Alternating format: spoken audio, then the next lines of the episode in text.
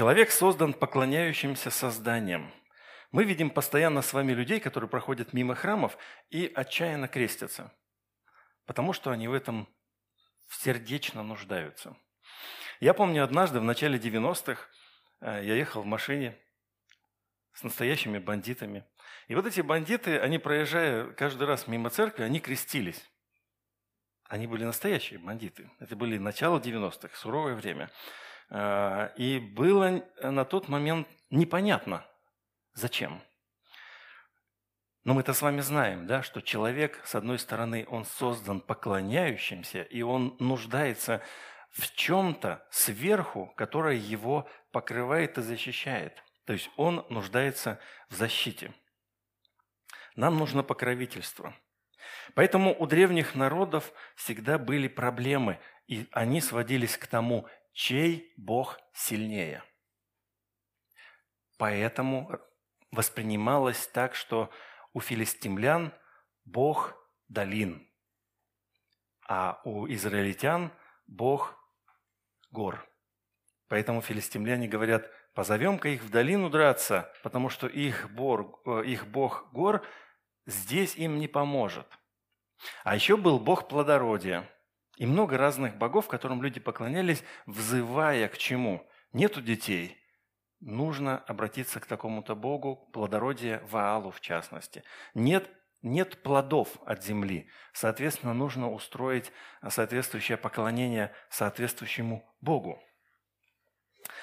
И когда Бог привел народ израильский в землю и отдал ей, говорит, что те люди, которые населяют эту землю, они, их беззаконие уже наполнилось, чаша, поэтому они подлежат не исправлению, а уничтожению. И это было важно с той точки зрения, чтобы новый народ, через который действовал Бог, не набрался лишнего у этих народов, которые были на местах. И что мы с вами знаем из истории Израиля? Когда они пришли, кого-то они уничтожили, а кого-то из-за выгоды оставили. И эти люди рядом находились. И когда они рядом находились, то так или иначе они слышали, слышали какие-то, и они говорят, слушайте, если мы с вами в этот месяц поклонимся нашему Ваалу, то у вас будет плодородие в этом году. И тогда народ израильский мечется такой, как бы, ну, как бы, почему бы мне, мы же с Богом, да? То есть мы же с Богом, а давай еще вот этого ублажим. Потому что желание покровительства. А Бог поселил израильский народ именно в том месте, где все зависит от Бога очень сильно. Пойдет дождь, будет урожай.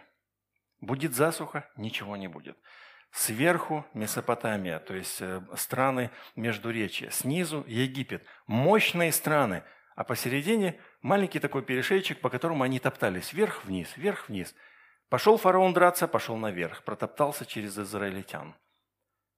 Поссорился, поссорились ассирийцы, решили двинуться в Египет, двинулись через израильтян. И таким образом Израиль находился в таком положении, что э, очень сильно все зависело от того, угодны они Богу или нет. И если не угодны, то начиналось это давление – особенно с Сирийского царства, с Месопотамского царства сверху. Но они постоянно заигрывали с другими божествами, желая еще чего-нибудь донайти. Мы с вами примерно так же заигрываем сегодня. Примеры сегодняшней э, жизни каков? Люди смотрят на успешных людей и повторяют за ними. Они думают, если он успешен, то и я буду успешен. Кстати, в начале 90-х все отчаянно двинулись в храмы. Почему все, я рассказываю, крестились? Да? Потому что это было, с одной стороны, модно.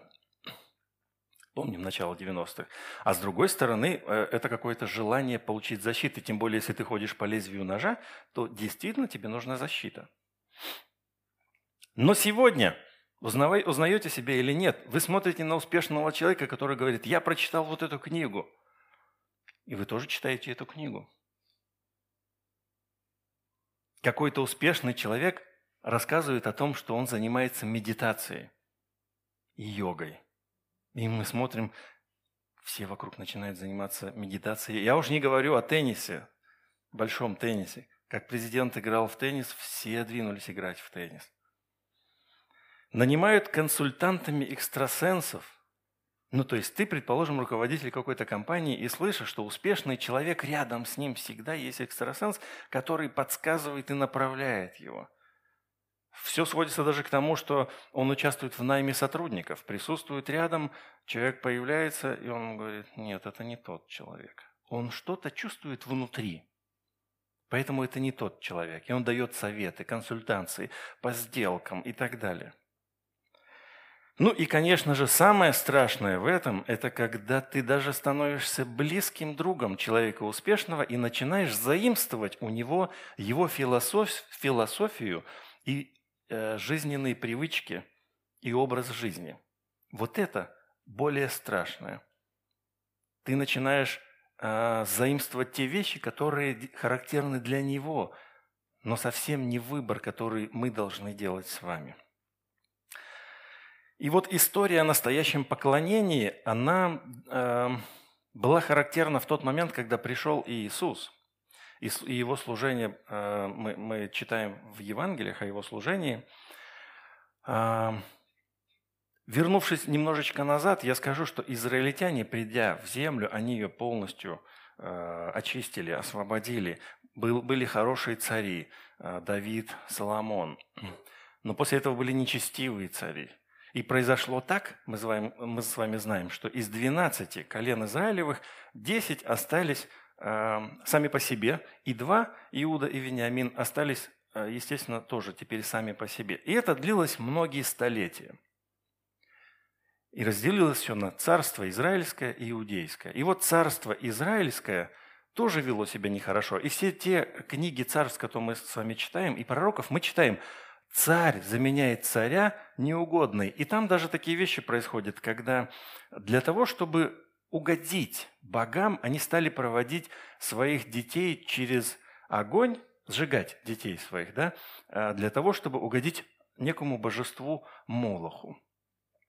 А кто-то, как мы читаем, что восстановил Ерехон, и что он сделал? Он положил в основание своего первенца – как э, было сказано в пророчестве. Кстати, у нас здесь славянские народы тоже так делали. Строится город и закладывают в основание э, своего первенца. Так что первенцы, которые родились сейчас, вам повезло. Вас никто никуда сейчас не закладывает. Вот. Ну так вот, и этот народ, это царство настолько стало неугодным, что забрали их в рабство ассирийское царство – Забрали, вывели, а на их место поселили другие народы, разные, смешанные народы. Кто-то остался из евреев там, из тех десяти колен, и пришли новые. И все они перемешались, в конце концов, и получились э, некий такой народ самаряне.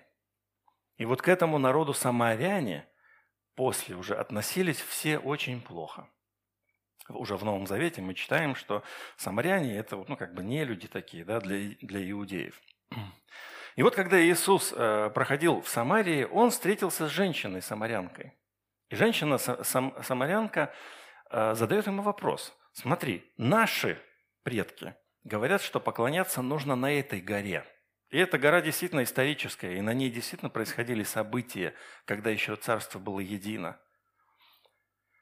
Но вы говорите, что поклоняться нужно только на той горе, которой стоит храм – и вот вся эта дискуссия заканчивается словами Иисуса, собственно говоря, о том, что мы действительно знаем как.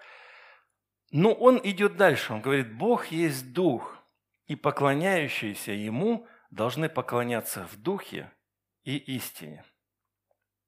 Он отвязывает место поклонения от места и переводит его совсем в другую плоскость. То есть для нее настолько важно, слушай, вот мы здесь совершаем поклонение, мы правильно делаем? Мы угождаем Богу, когда мы здесь это делаем. Потому что вы же говорите, что там, то есть здесь мы молимся, и нас никто не слышит. А там вы молитесь, и вас наверняка все слышат. А может быть и вас не слышат, а нас слышат. Так в итоге что? Где правильно поклоняться? В каком месте? В какое время? В 11 часов богослужения проводить или в 15? Когда Бог лучше слышит?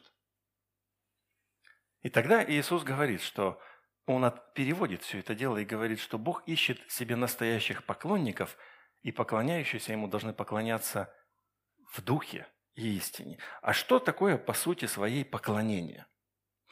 Поклонение – это проявление особого почитания, уважения и преданности.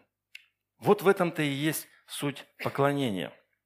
И в Ветхом Завете поклонение выражалось прежде всего в приношении. О самом первом приношении мы с вами читаем в книге «Бытие».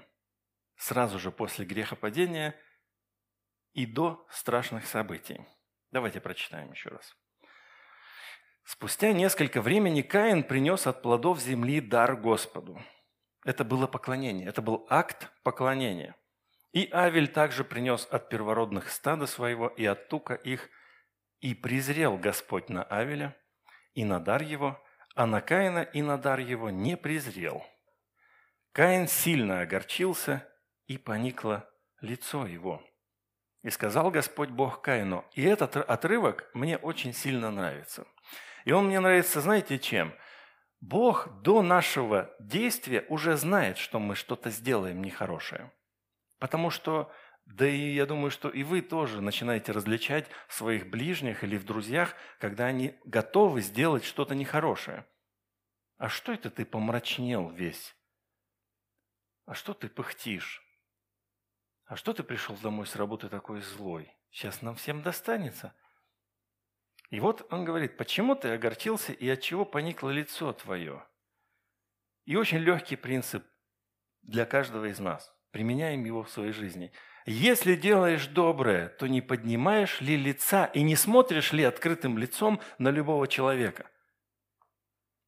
Если ты делаешь доброе, если у тебя все хорошо, ты открыт, все нормально, я смотрю – либо ты прячешь глаза, потому что что-то уже в твоей жизни есть, то, что мешает тебе посмотреть прямо. А если не делаешь доброго, то у дверей грех лежит, и он влечет тебя к себе. И есть выход – господствуй над ним. И сказал, проходит время, сказал Каин Авелю, брату своему, когда они были в поле. Я что-то пропустил здесь, да? Или у вас здесь видно? Ага. Здесь спрятано это все. И когда они были в поле, восстал Каин на Авеля, брата своего, и убил его. Здесь история поклонения и приношения, и как раз-таки вот это одно приношение было принято, а другое нет. Мы не знаем, по какой причине, можем догадываться только. Можем догадываться, что у Каина Э, вся его жизнь была такой, как раз-таки, которая привело к быстрому, быстрой смерти, к быстрой, быстрому греху. Он убил своего брата. То есть зависть, ненависть, нелюбовь, братоубийство. И вот, если посмотрим Ветхий Завет, то в Ветхом Завете много разных событий происходило с Израилем, часть о которых я уже сказал – в конце концов, с ними произошло то, что казалось им в принципе невозможным и не должно было произойти. То есть мы знаем, что эти десять колен были рассеяны, их забрали в рабство, но Иуда продолжал, и храм стоял, Иуда, а, как колено с Вениамином оставались, но в конце концов и к ним пришла беда, и пришли уже другие, другое царство Вавилонское, и забрало всех, ну почти всех, в плен – и храм разрушил, был разрушен. Так вот, я думаю, что подобные вещи многие переживали и в нашей. Помните, когда вы не помните, я, конечно, тоже не помню, когда церкви разрушались а, здесь в начале 18 а, года, 30-е годы, 20-е годы, когда было гонение на христиан, вообще на всех христиан, и разрушались церкви. И вот вы представьте, что вы всем миром собирали деньги и строили э, церковь, свой храм, и верили в том, что Бог ее будет, будет хранить, и вас будет хранить. И Он разрушает это все. Это хороший урок, хорошая история о том, что да на самом деле все эти камни, все это такое, не такое оно и ценное в глазах Бога, как сердце человека. Храм был разрушен – народ был уведен в плен. Сколько обетований мы с вами читаем в Ветхом Завете. Если будете то-то и то-то, то я благословлю вас. Если будете послушны мне, будете исполнять завет мой, пища у вас будет всегда. А потом мы видим голод, нет дождя, в конце концов войны, один, другой, третий, и приходит мощное царство, полностью все разрушает. Но мы читаем дальше в том же Ветхом Завете, как восстанавливается жизнь в Иудее, в Израиле, в Иудее прежде всего, и восстанавливается храм. И очень интересный момент мы читаем в книге Неемия, когда Неемия,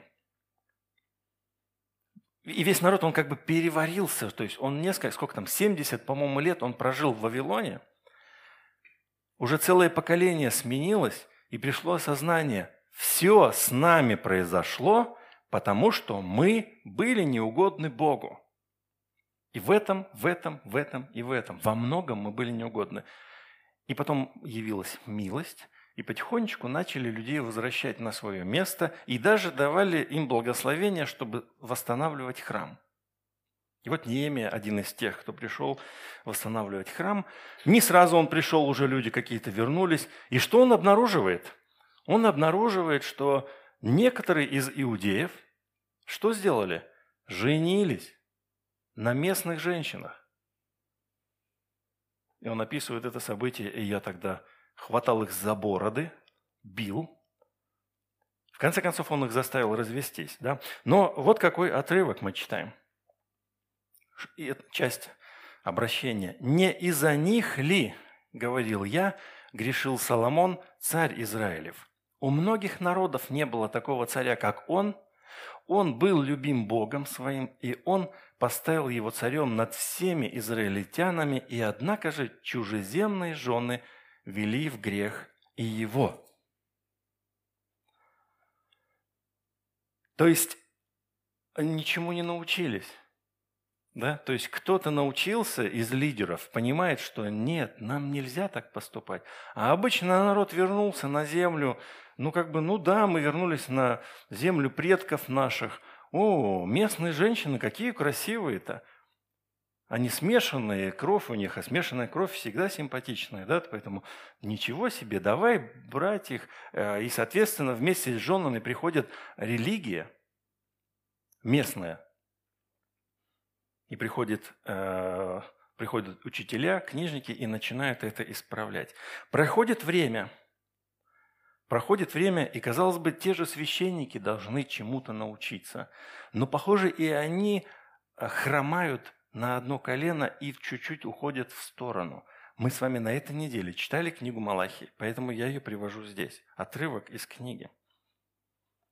Это слава Бога. Сын чтит отца и раб господина своего. Если я отец, то где почтение ко мне? Если я Господь, то где благоговение предо мною? Говорит Господь Савов, вам, священники, бесславящие имя мое. Вы говорите, чем мы бесславим имя?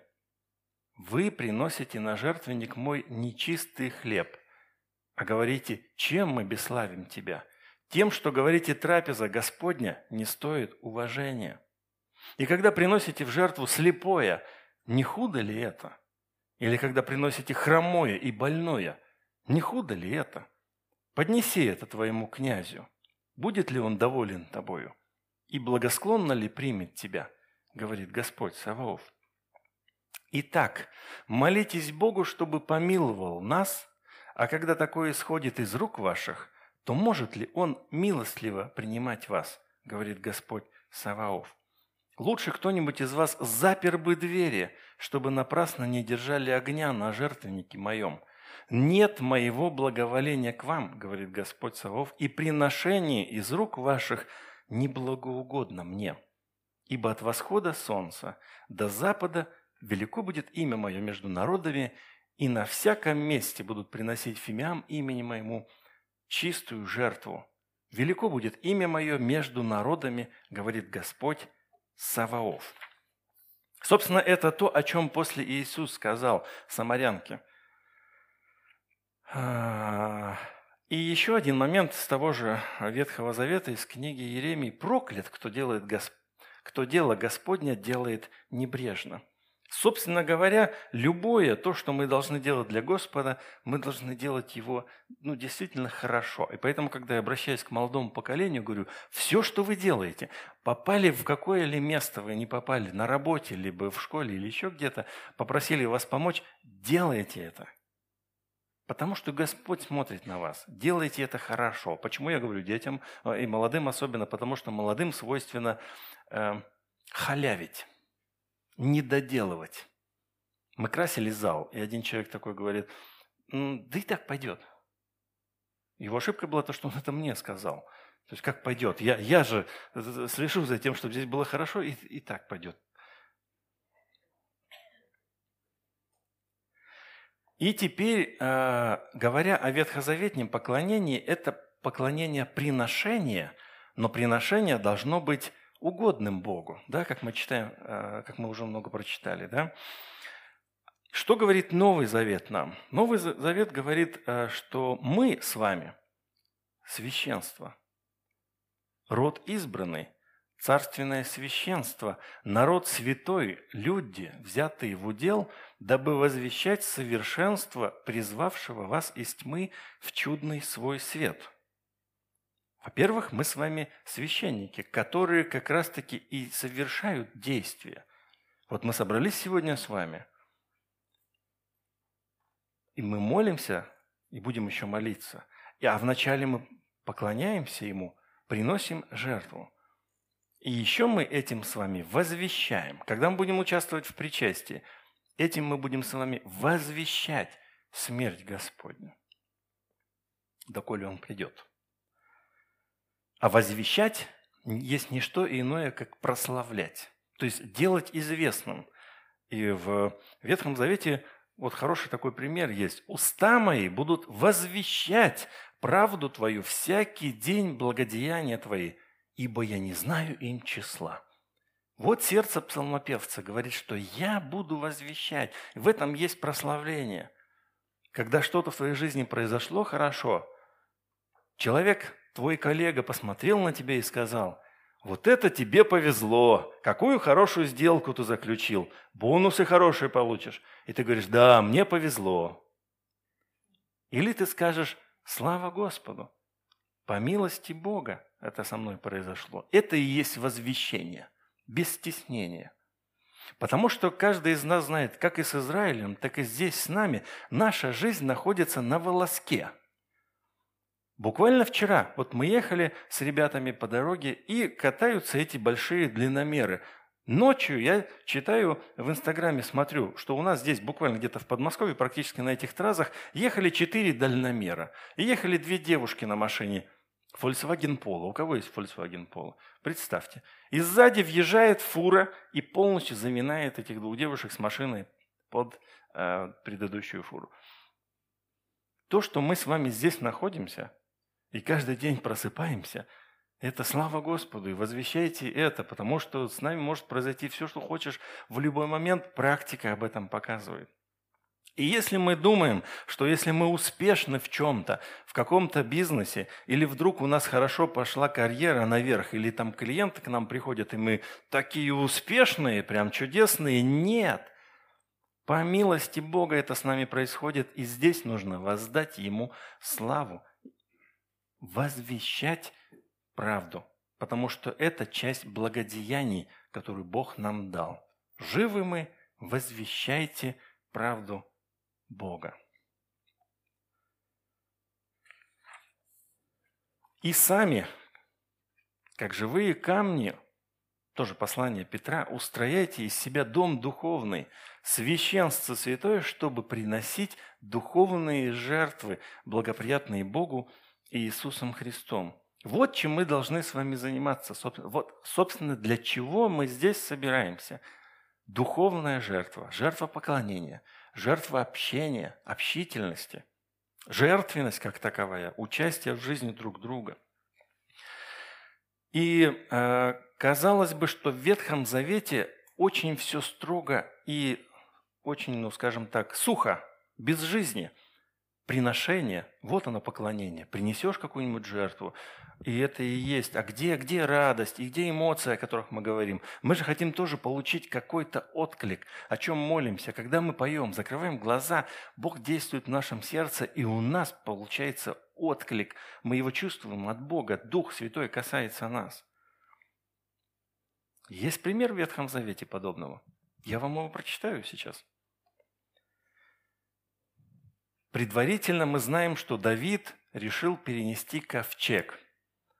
Но Оза прикоснулся к нему, потому что пошатнули валы ковчег, и он хотел его придержать. И сразу же здесь умер он. Тогда Давид сильно испугался. Так кто же стоит тогда? И оставил у какого-то Аввидара это дело, прямо рядом практически, где проходили, и услышал, что Господь благословил дом Авидара и все, что было у него ради ковчега Божия. Тогда пошел Давид и с торжеством перенес ковчег Божий из дома Авидара в город Давидов. И когда несшие ковчег Господень проходили по шести шагов, он приносил в жертву тельца или овна. Здесь есть приношение, да? Давид скакал из всей силы пред Господом. Одет же был Давид в льняной ефод. Так Давид и весь дом Израилев несли ковчег Господень с восклицаниями и трубными звуками. Была музыка, было торжество. И когда входил ковчег Господень в город Давидов, Милхола, дочь Саула, одна из первых жен, или она даже первая жена да, была а, Давида, смотрела в окно и, увидев царя Давида, скачущего и плячу, пляшущего перед Господом, уничижила его в сердце своем. Когда Давид возвратился, чтобы благословить дом свой, то Мелхола, дочь Саула, вышла к нему вот так, ну, видимо, да? Это ты приходишь домой иногда такой радостный, что-то произошло. Ты где был? Особенно я, когда с тренировки поздно возвращаюсь, какой-нибудь успех у меня приезжаешь, так что так поздно? Так и это Мелхола. Выходит дочь Саула навстречу, поприветствовала его, совершила то, что нужно, и сказала ехидным голосочком, видимо, да как же отличился сегодня царь Израилев, обнажившись перед глазами рабынь, рабов своих, как обнажается какой-нибудь пустой человек. Праздник превратился в плач. И сказал Давид Мелхоле, «Пред Господом плясать буду». И благословен Господь, который предпочел меня отцу твоему и всему дому его, утвердив меня вождем народа Господня Израиля пред Господом, играть и плясать буду. И я еще больше уничижусь и сделаюсь еще ничтожней в глазах моих и пред служанками, о которых ты говоришь, я буду славен. Он был в простой одежде. По идее, царь должен был шефствовать. Как помните, уже в книге Деяниях мы читаем, Ирод вышел на зрелище. А он был такой красавчик, ведь он много сделал для народа. Он перестроил города и строил большие вещи, и улучшил храм. И он только выходит и блестит весь. И солнце, по всей видимости, еще на него упало, и он весь прям аж... И народ такой вздохнул, все дружно вздохнули. А он это принял на свой счет. И сразу же был поражен Богом. Вот. вот так она, наверное, представляла, должен был также действовать Давид. Он победитель, он освободитель. Он ведь очистил землю, в конце концов. Все эти войны вел он. Он был бойцом. И он получил по достоинству деньги, богатство, славу. И тут он переносит ковчег как какой-то простой а по ее представлении пустой человек оделся простенько в какой-то льняной ефод и танцевал, и скакал еще. И мы это представляем, просто он изо всех сил, ну всячески, потому что он открывался пред Господом. Вот, вот так, как угодно.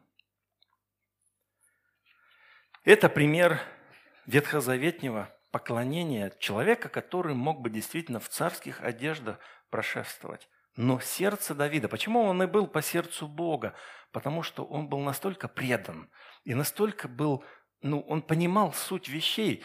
То, что произошло с ним, это есть Божья заслуга. Потому что если он победил какой-то народ, Да не он это сделал. Это Бог это сделал за него. И Бог его посадил на царство, и притом он не воевал. Он мог Саула много раз уничтожить, убить в том или ином месте, но он этого не делал, потому что он доверялся Богу, что Бог когда-то в нужный момент все это сделает. И возвращаясь к нам с вами, к словам Иисуса, который говорил, что поклоняющиеся в духе и истине, мы с вами прочитаем следующий отрывок.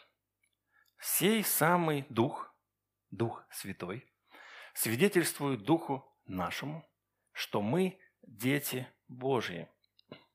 Если наш Дух возрожден, он имеет общение с Господом.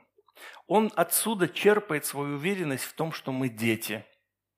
Отсюда он черпает какое-то вдохновение в трудный момент, когда нам плохо. Бог нам дает свое слово утешения. И мы вот через вот эту связь Духа Божьего и с Духом нашим, через нее мы получаем всю информацию. И через нее мы получаем обратную связь, когда Бог касается нас во время поклонения, потому что, как говорит Иисус, поклоняющиеся Ему должны поклоняться в Духе. То есть наш Дух должен соприкасаться с Духом Божьим в этот момент.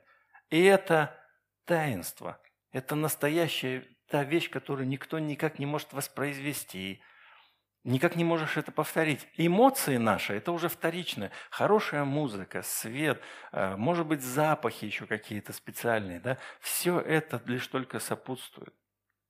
Так вот, живой дух имеет общение с Духом Святым, и поэтому он может поклоняться.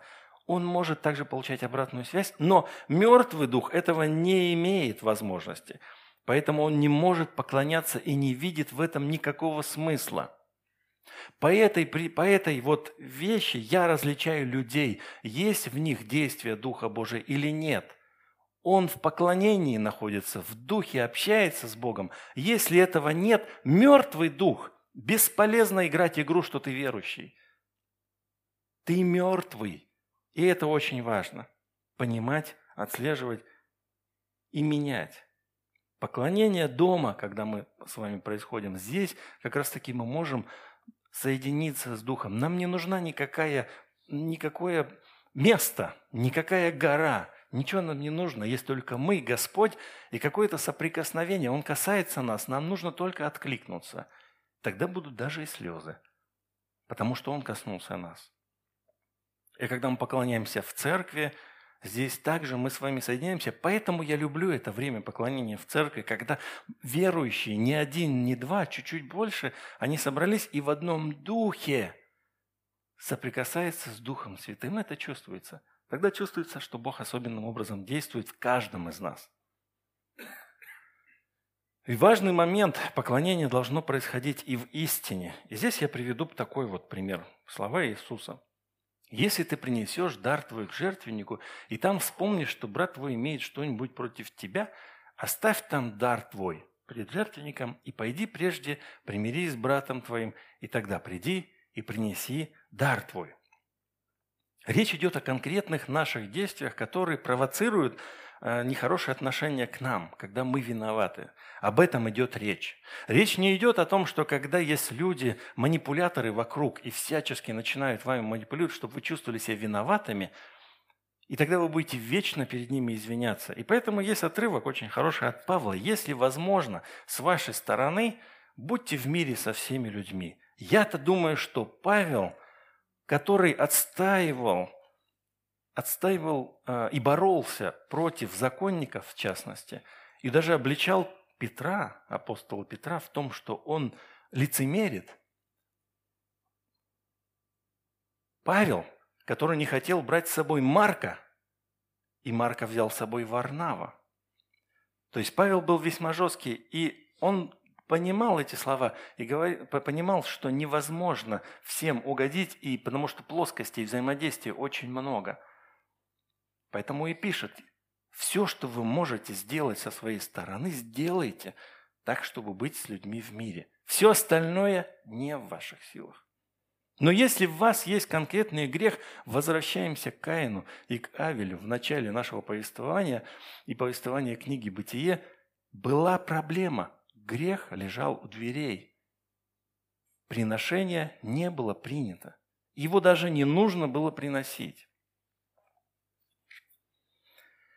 Как результат того, что мы с вами прочитали и читаем в Священном Писании, нам необходимо, чтобы иметь поклонение, свободное, хорошее поклонение, нам необходимо жить такой жизнью, чтобы в любой момент быть способным принести угодную Богу жертву. Мы с вами купаемся на неделе, особенно в субботу, может быть, особенно, да? Одежду с вами надеваем красивую. Готовимся мы ко встрече, к богослужению. А может быть, даже предпримем какие-то действия, да? Когда мы говорим, что у нас будет причастие, готовьте сердца свои. И ты как-то по-особенному такой раз свое сердце, так раз со всех сторон посмотрел, такой, ой, здесь червоточинка, здесь надо разобраться – но нам важно каждый день, каждый миг находиться в таком состоянии, чтобы вот ты мог в любой момент принести жертву, и Бог сказал, да, мне угодно твоя жертва. Давай, сынок, дочь.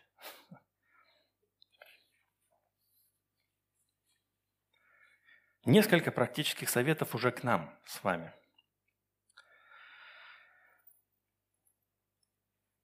Когда мы с вами приходим на богослужение – Сами поклоняйтесь и давайте другим поклоняться. В Библии об этом ни капельки не написано. Но когда мы с вами приходим, начинаем разговаривать с кем-то во время поклонения зачем-то, то это мешает этому человеку поклоняться. Давайте представим, что время поклонения – это для нас исключительно вот совместный акт ради Бога, в котором мы все вместе участвуем, мы ради этого пришли, собрались здесь. Только ради этого. А поболтаем мы потом, после служения. У нас кофе специально, все дела, там полчаса, час мы можем потратить. Поэтому не надо делиться новостями. Еще я наблюдаю то же самое картина. Вот моя дочь сейчас лежит здесь, и она все время бежит, и не только она, маленькие дети бегут, э, к Антону пристают. К Наталье Анатольевне пристают. К Наташе Домрачевой пристают. Я к вам, мама, обращаюсь. Держите их. Потому что Антон хочет поклоняться. Наташа хочет поклоняться. Потому что у них есть родители. После пусть наиграются. Все будет нормально. Подобно Давиду, поклоняйтесь изо всех сил.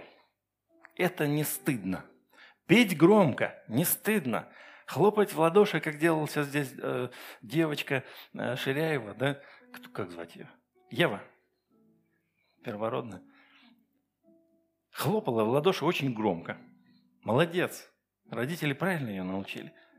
Давайте изо всех сил, как Давид, свое сердце открывать. Но Давид, мы повторим Давида не только в его танцах и пении и так далее. Давайте повторим Давида, э, сердце его открытое перед Богом и готовность полностью доверять Ему.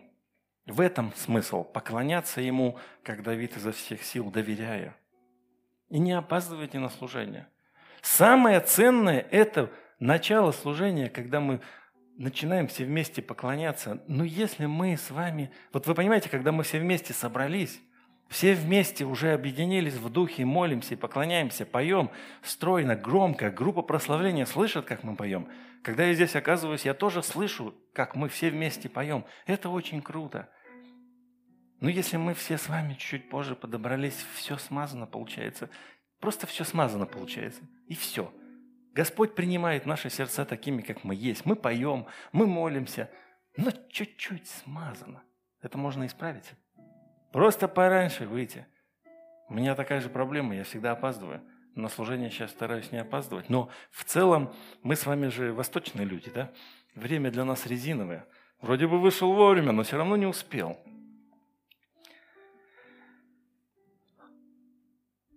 На этом я завершаю эту проповедь. Давайте применим сейчас на практике наше поклонение. От всего сердца, в молитвах пред Господом. Молитесь Ему сейчас во время пения. Это нормально. Мы не практикуем молитвы в тишине, так, чтобы кто-то где-то, потому что не поймешь, иначе кто-то уже заснет во время кто-то молится, знаете, как принято иногда в церквях, тишина, и кто-то молится. Бабушка, а молятся одни и те же, две-три бабушки, четыре-пять, вот, и одни и те же слова говорят. И поэтому мы исключаем из, это из, из нашего богослужения для того, чтобы каждый из нас, закрыв глаза, пел и молился здесь и сейчас, Богу он слышит. А молиться мы будем чуть-чуть позже. Лена нас поведет в молитве, и мы будем молиться за наши нужды вместе стройно. Давайте молиться и после этого поклоняться. Группа посланий, выходите сюда. Отец Небесный, спасибо за возможность собираться вместе, служить Тебе, Господь, принимать от Тебя э, действие Духа Твоего Святого, когда Ты касаешься нас вместе, когда мы. Когда мы молимся Тебе, мы получаем ответ от Тебя через Дух наш. Мы видим это в нашей жизни, Твои обетования. Ты, ты даешь нам слово даже касательно и нашей жизни, что будет завтра. И когда это завтра случается, это действительно Твое благодеяние. И мы хотим возвещать об этом, возвещать Твою славу, о том, что Ты великий. И нет иного. Нам не хочется искать кого-то еще, да потому что все это бессмысленно. Мы знаем Тебя, истинного Бога. Отца и Сына и Святого Духа. Аминь.